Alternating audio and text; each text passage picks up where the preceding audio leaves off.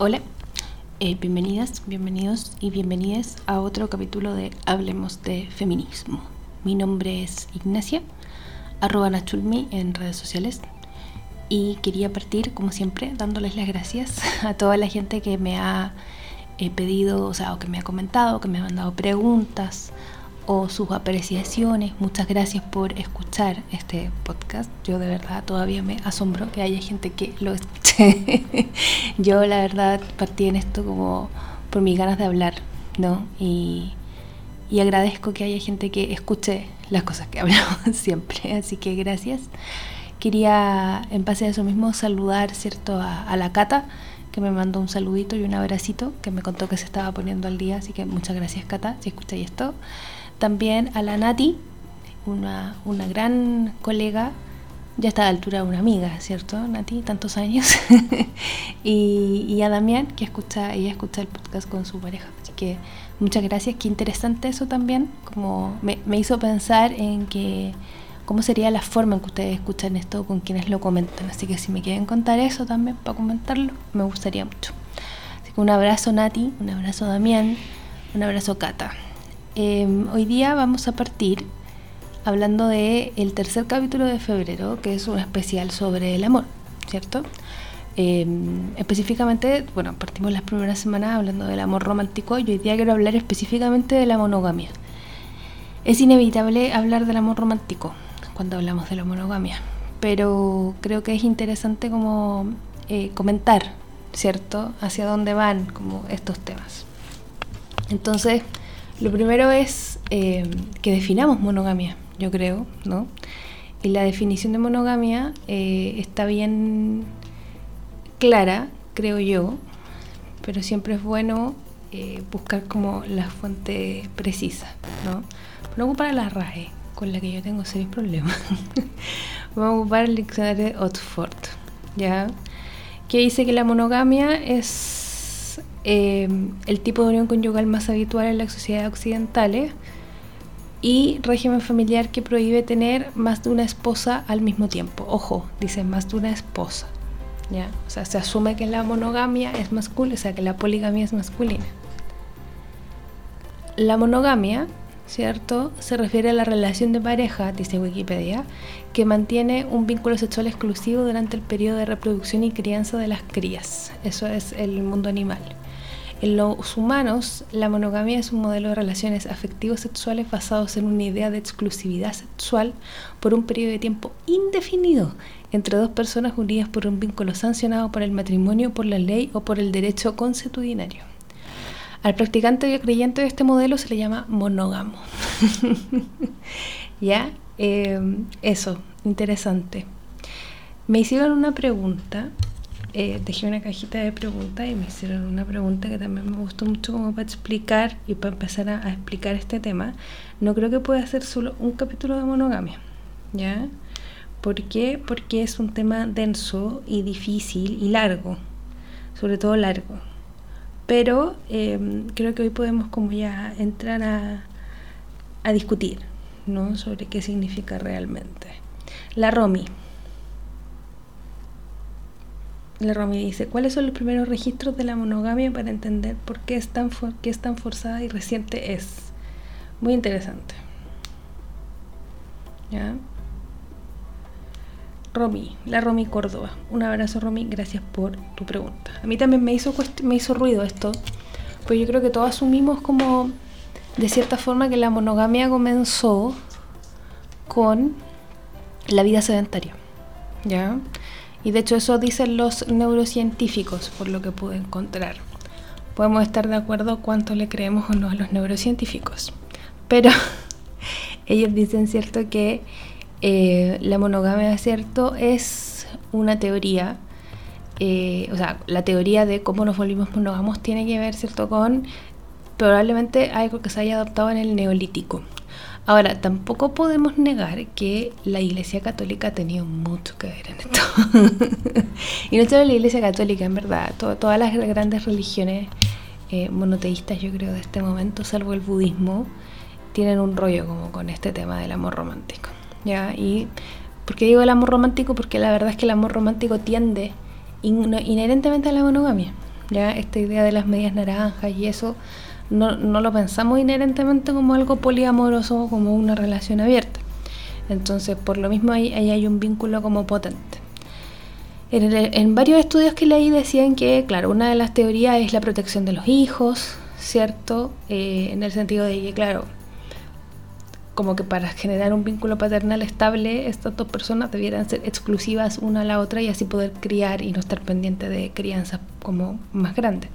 Lo que no me parece tan claro porque en las culturas que se practica la poligamia las mujeres crían a sus hijos juntos, pero en fin.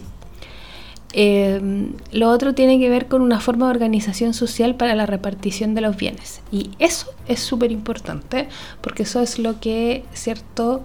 Eh, trata de explicar Engels en su maravilloso libro La familia, la propiedad privada y el Estado, donde cuenta y da, o sea, Engels da un una primera luz y explica que en el fondo, ¿cierto? Las mujeres, históricamente, sobre todo en los pueblos más antiguos, nos considerábamos moneda de cambio.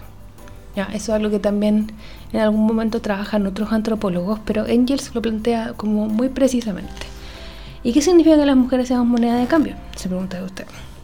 Significa, ¿cierto?, que eh, las mujeres tienen un peso económico o sea, que un, que un rey casara a su hijo con la hija de otro rey eh, y ese matrimonio, ¿cierto?, se consumara, hacía que esa, la, la, la, venta y la compra de esa mujer, ¿cierto?, aunque sea realeza, ¿cierto?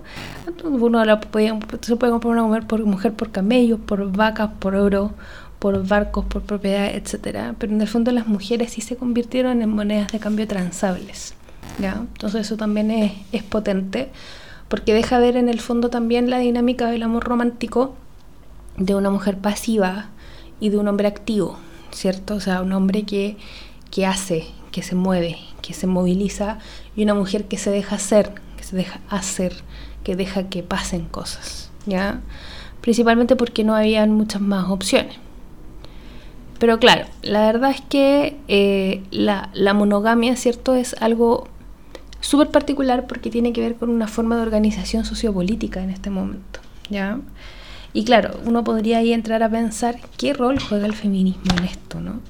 Entonces yo de ahí quiero sacar un poco las lecturas que he podido hacer estas últimas semanas para hablar de este tema.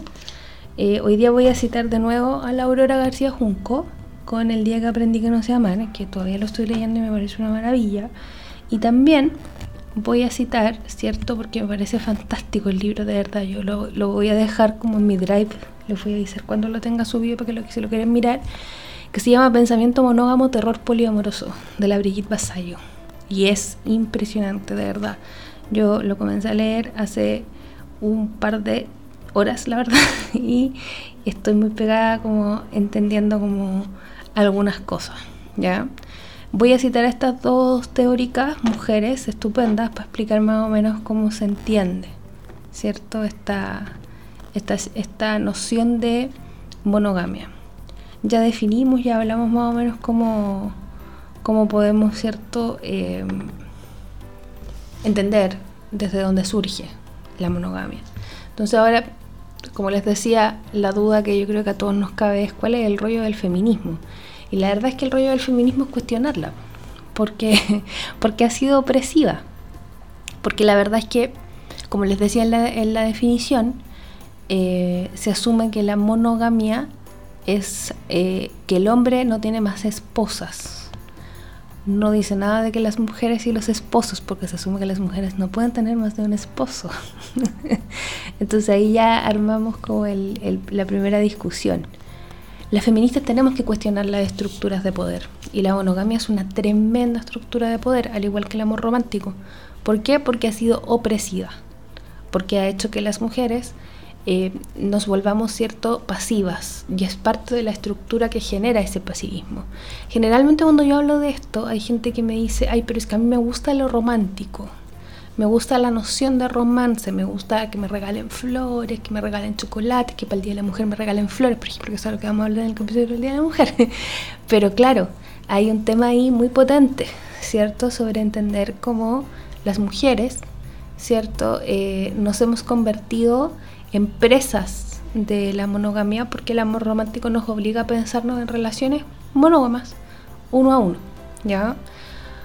Pensemos en, un, en una situación como de romanticismo promedio, una situación romántica, ¿cierto? Donde dos seres, evitemos el hetero, la heteronormatividad estándar, dos seres se enamoran, ¿cierto? Asumimos que esa va a ser una relación monógama. Cuando uno tiene un primer acercamiento a un vínculo amoroso, asume que eso va a ser una relación monógama, porque así nos criaron, porque hemos asumido que hay un rollo con la exclusividad, por ejemplo, ¿ya? Con la competencia, así como si un hombre tiene que elegir entre varias mujeres, la que gana es la que se queda con él monógamamente. Por la cresta que nos ha hecho daño esa weá. Partiendo porque hay que por la noción de que hay gente que cree que está bien competir por hombres, punto número uno, que yo espero que eso vaya de salida, ¿cierto? Segundo, por esta noción de que eh, creemos, ¿cierto?, que la, monogamia es la única forma de vincularnos. Y de ahí yo creo que, por eso les decía que el rol del feminismo es cuestionar, no es la única forma, ¿ya? La monogamia, tanto a niveles como de formar relaciones poliamorosas, como de ser una persona poliamorosa, como de generar vínculos no monógamos en forma sexoafectiva, todo está vinculado, todo está relacionado, todo tiene que ver con una noción de cuestionar, ¿cierto? Y de, analizar ciertas cosas. Entonces, claro, cuando pensamos en esta noción, ¿cierto? Me gustó mucho una frase de Brigitte Basayo que habla de la monogamia como una construcción propia del amor romántico que va generando una biopolítica de los afectos. ¿ya? Biopolítica es un término súper complejo que usa Foucault para explicar cómo el, sistema, el Estado, el sistema sociocultural impone ciertas prácticas al cuerpo, no de forma como física, pero sí impone ciertas cosas, ¿cierto? Como dentro del comportamiento, ¿ya? Como, como camina, por ejemplo, en los colegios, ¿cierto? El tema de formarse, hacer distancia, no sé, en las cárceles también lo analiza Foucault, los hospitales, múltiples cosas, ¿ya? Y claro, me encantó la frase de la biopolítica de los afectos porque, claro, la monogamia nos ha permeado como una forma como de exclusividad, ¿ya? En términos de la trascendencia emocional, dice Brigitte Basayo, como en el sentido de que una relación por muy estable o, por muy eh, profunda o por muy querible, si es monógama, se quiebra con una infidelidad. ¿Ya? Permanentemente o no, lo vamos a hablar, pero y tiene que ver con también cómo, cómo entendemos la infidelidad, como qué es ser infiel, que viene de la construcción como qué es la fidelidad. Y la fidelidad tiene que ver con mantener esta monogamia, ¿cierto? Exclusiva, eh, y no, no ampliar la relación, que no entre más gente al núcleo porque no funciona bien. Ahora, en estos tiempos eh, actuales, yo creo que eso lo podemos solucionar con conversaciones, ¿cierto? Eh, uno puede como conversar con su pareja y decir, oye, vamos a tener una relación abierta, vamos a tener una relación cerrada, vamos a tener una relación monógama, etcétera, etcétera, etcétera, y ahí podemos ir viendo cómo como avanza, ¿cierto? Y no siempre una relación de pareja tiene que ser monógama, puede modificarse en el tiempo, ¿ya?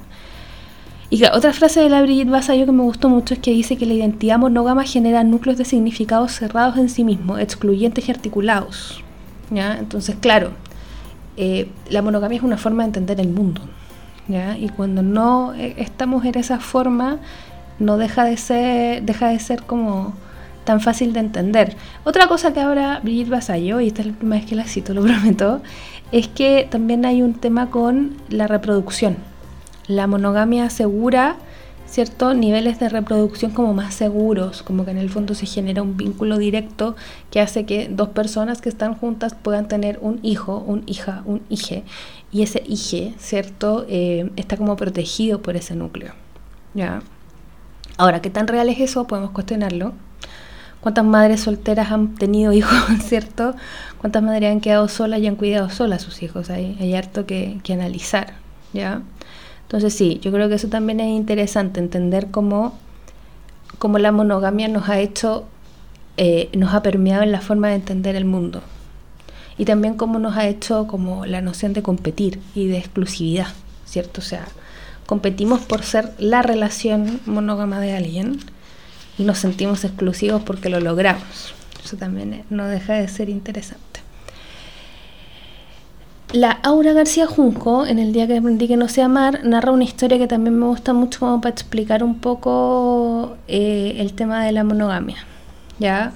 Que tiene que ver con entender que eh, en el siglo XVIII la clase media y alta buscaron mecanismos de control de las parejas. Entonces claramente la monogamia fue un mecanismo de control, pensando en la ilustración, ¿cierto? Y pensando en una jerarquía, como que hay exclusividades y hay relaciones más más eh, importantes que otras, ¿ya? como está la, la oficial y la amante, por ejemplo, horrible, como en esos códigos. Entonces, claro, pues la monogamia tiene que ver como si hay otra persona dentro de la relación, no deberías enterarte. De hecho, la, la Aurora García, Aura García Junco hace una, una discusión súper interesante en torno a lo que pasó, por ejemplo, con Bill Clinton y Mónica Levinsky. Bill Clinton fue un presidente de Estados Unidos por los más chicas hace muchos años.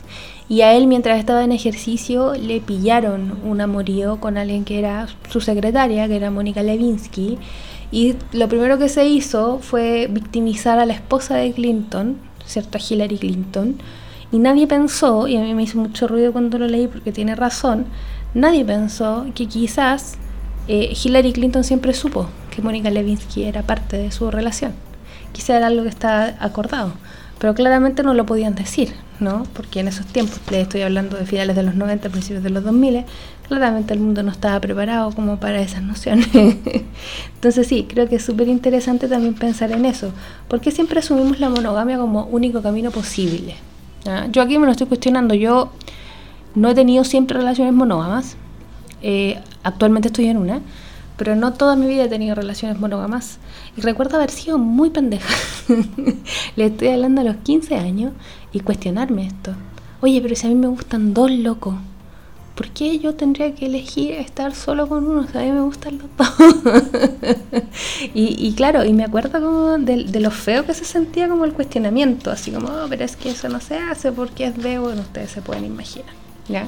Entonces, claro, también ahí hay una noción, como les digo, del cuestionamiento que tenemos que hacer desde el feminismo. Yo no creo que el poliamor sea para todos, así como tampoco creo que la monogamia sea para todos. Esa es mi percepción. Eh, y entonces, claro, desde ese sentido, me parece importante, ¿cierto? Como les decía, eh, también pensar cómo podemos deconstruir este proceso, ¿cierto? Cómo podemos eh, repensarlo. Yo creo que no es tan fácil, como parece, pero también creo que es interesante el cuestionamiento, ¿ya? Porque claramente, eh, como les digo, aquí hay un tema patriarcal, un sesgo patriarcal, como dice Laura García Junco, que me encanta. Porque claramente en la monogamia hay diferentes reglas para los hombres y las mujeres, al menos culturalmente a tono de infidencia, a mí no me gusta tanto hablar de mí en estos casos, pero a tono de infidencia y lo cuento como talla y les pido que ustedes también me cuenten si han tenido eso. Cuando yo fui adolescente tuve una relación muy larga que duró hasta mi adultez. Comenzó en 2003, terminó en el 2012. 13, 2013. eh, duró 10 años, intermitentemente, pero 10 años. Y eh, yo recuerdo una vez, bueno, esta persona alguna vez me dijo que necesitaba que termináramos porque él estaba seguro que yo era la mujer de su vida, pero él había vivido muy poco, entonces quería tener más experiencia antes de decidir si se iba a quedar como permanentemente conmigo. Obviamente para mí fue terrible, yo lloré, putié, enloquecí, bajé de peso, tuve depresión. Adolescencia, ¿no? Yo iba a la universidad. eh, colapsé. Colapsé, fue terrible. Un año después esa persona volvió ¿cierto? Y durante ese año también estuvo, ¿no? Como que no, nunca se fue del todo, siempre aparecía cada cierto rato, como pasar como estaba, me invitaba a salir, pasaban cosas entre medio también, como que nunca podemos desligar, yo conocí a otras personas, salí con otras personas, eh, tuve otras relaciones no monógamas entre medio, y eh, en un momento eh, esta persona vuelve y me dice, ya, volví, ya, ya viví, ya se me pasó, sigamos en lo que estábamos. Nunca volvió a ser lo mismo. nunca, nunca, jamás volvió a ser lo mismo. Eh, fue bien terrible cómo fue el declive después de eso, básicamente porque las confianzas murieron, ¿no? Murieron y no hubo forma de revivirlas nunca, con años, años. Yo ahora pienso y digo, uy, qué, qué falta nos hizo una terapia de parejas, pero éramos pendejos, no teníamos plata, era una locura, ¿no? Pero ahora, ahora más grande lo pienso. Pero bueno, lo que les quería comentar de este caso era que esta persona... Eh, esta persona me como que rompió nuestra relación monógama en un momento. Estuvo con otra persona en un carrete. Y me llamó para decírmelo, así como, oye, hice esta weá. Yo valoré mucho como había llamado él. Ya así como, oye, estaba curado, hice esta weá. Ok. ya, fue, entiendo. Em, pasó, po. Pasó, yo me lo tomé como el pico, pero lo intenté, lo intenté, lo intenté, lo intenté, intenté como superarlo. Unos años después nosotros estábamos como en relación abierta, por decirlo así, no teníamos una relación exclusiva, también estuvimos un tiempo así. Eh, y yo estuve con otra persona. Y fue terrible, fue terrible porque era él generalmente el que tenía más vínculos, ¿no? Yo me quedaba como, era él. Entonces, ¿sabes? Yo tuve, conocí a otra persona, tuve un, una relación sexoafectiva corta, pero existente con otra persona. Y cuando le conté, le dije, oye, ¿sabéis qué? Eh, estuve con este loco. Fue atroz.